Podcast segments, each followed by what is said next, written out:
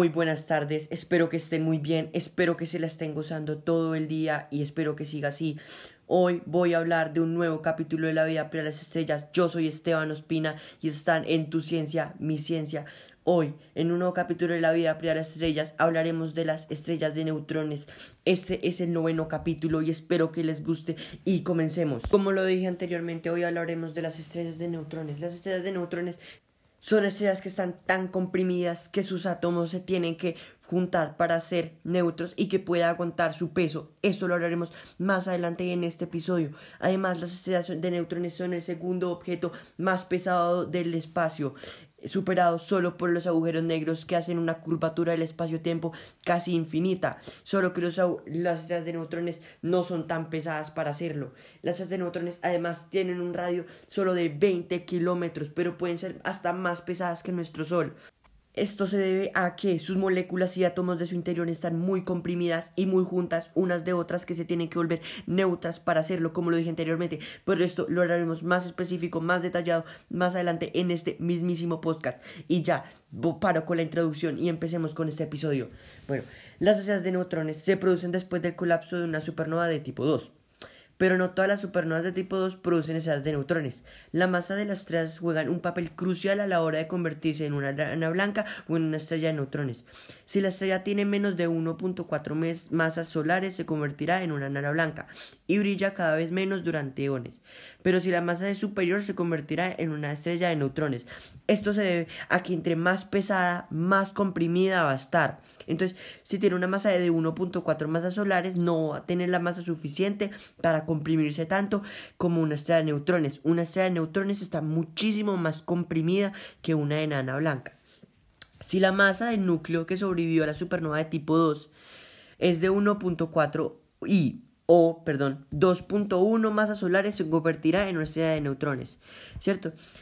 Cuando, acuérdense que en el capítulo anterior hablamos de las supernovas de tipo 2. Las supernovas de tipo 2 son cuando hay una explosión de la estrella y el núcleo queda intacto y queda de metal. El núcleo es de metal y por eso pudo sobrevivir a la explosión.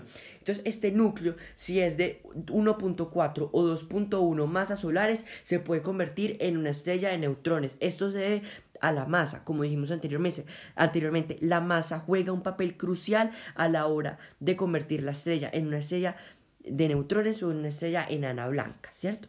Cuando la estrella tiene una masa superior a 1.4 y 2.1 se convierte en una estrella de neutrones. Esto se debe a que los neutrones degenerados, o sea, como los electrones, pero esta vez son neutrones, ya no aguantan la masa y la presión de la estrella. Y, las, y esto hace que se produzcan una centrifugación beta inversa, en la que se producen neutrones como resultado y también libera neutrinos electrónicos al espacio exterior.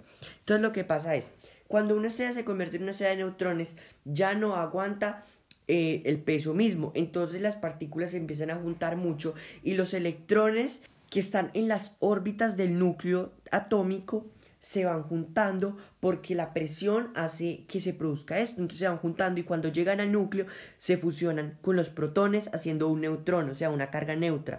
Por eso ya los eh, se generan neutrones degenerados para aguantar el peso de la estrella. Entonces lo que pasa, el protón más electrón da un neutrón. Esta reacción libera un neutrino electrónico al espacio, ¿cierto? Un neutrino electrónico es el de la primera generación de los neutrinos, o sea, es el más ligero de todos los neutrinos. Bueno, hoy en día no se sabe con exactitud de qué se compone la sopa de neutrones que da estabilidad a la estrella. Eso sí, esta sopa es muy buena porque le ayuda a no colapsar por su propia masa. Algo interesante es que los neutrones de esta sopa se comportan muy similar a los electrones degenerados, que es lo que estaba diciendo anteriormente. Pero siendo neutrones, o sea, estas se comportan como electrones degenerados, pero siendo neutrones. Al acelerarse muchos unos a otros, la posición de neutrones está muy definida, pero el principio de certidumbre de Heisenberg dice que la velocidad tiene una enorme indeterminación. Dicho de otra manera, al saber muy bien dónde están los neutrinos, neutrones, estos pueden tener casi cualquier velocidad que podamos imaginar, excepto la luz, en un rango muy grande. Por lo tanto, chocan entre ellos violentamente y detenidamente la compresión de la estrella se detiene. Como se mueven tan rápido, ayudan a que la compresión de la estrella por la masa se detenga y no se colapse.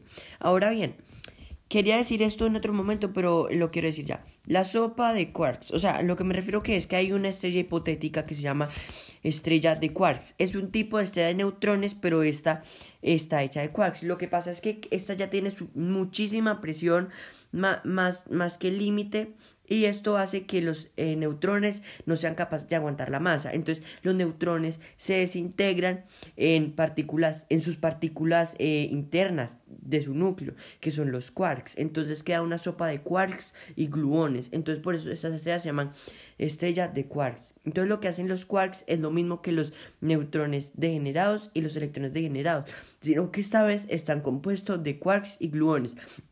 Les quiero recordar algo, los gluones son unas partículas virtuales. Esto quiere decir que no se encuentran todo el tiempo en el mundo físico. También puede estar en el mundo cuántico y además los gluones actúan como la fuerza fuerte de los quarks cuando están dentro del núcleo de los de los de las partículas como el neutrón o el protón. ¿Cierto? Una estrella de neutrones es tan enormemente densa que la gravedad en su superficie también es difícil de imaginar es, uno, es unos 3 billones de veces más intensa que la, que la gravedad en la superficie terrestre.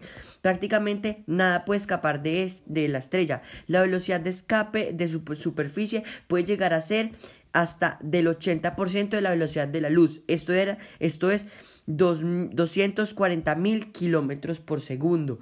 La estrella de neutrones es sumamente densa. De hecho, si tuviera una atmósfera, no sería más de 20 centímetros la atmósfera. Esto no es nada. Comparación de la atmósfera terrestre, que mide muchísimo más.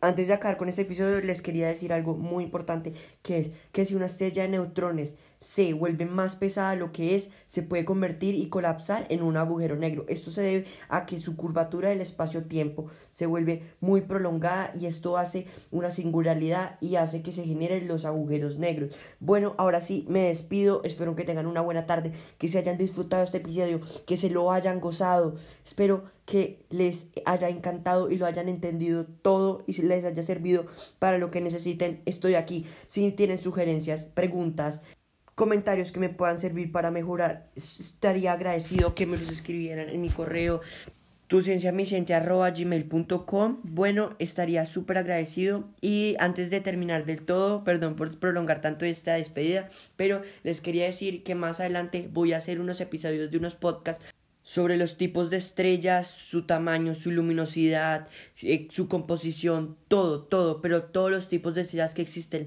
las gigantes, las gigantes rojas, las enanas rojas, eh, de neutrones, enanas blancas, enanas marrones, enanas...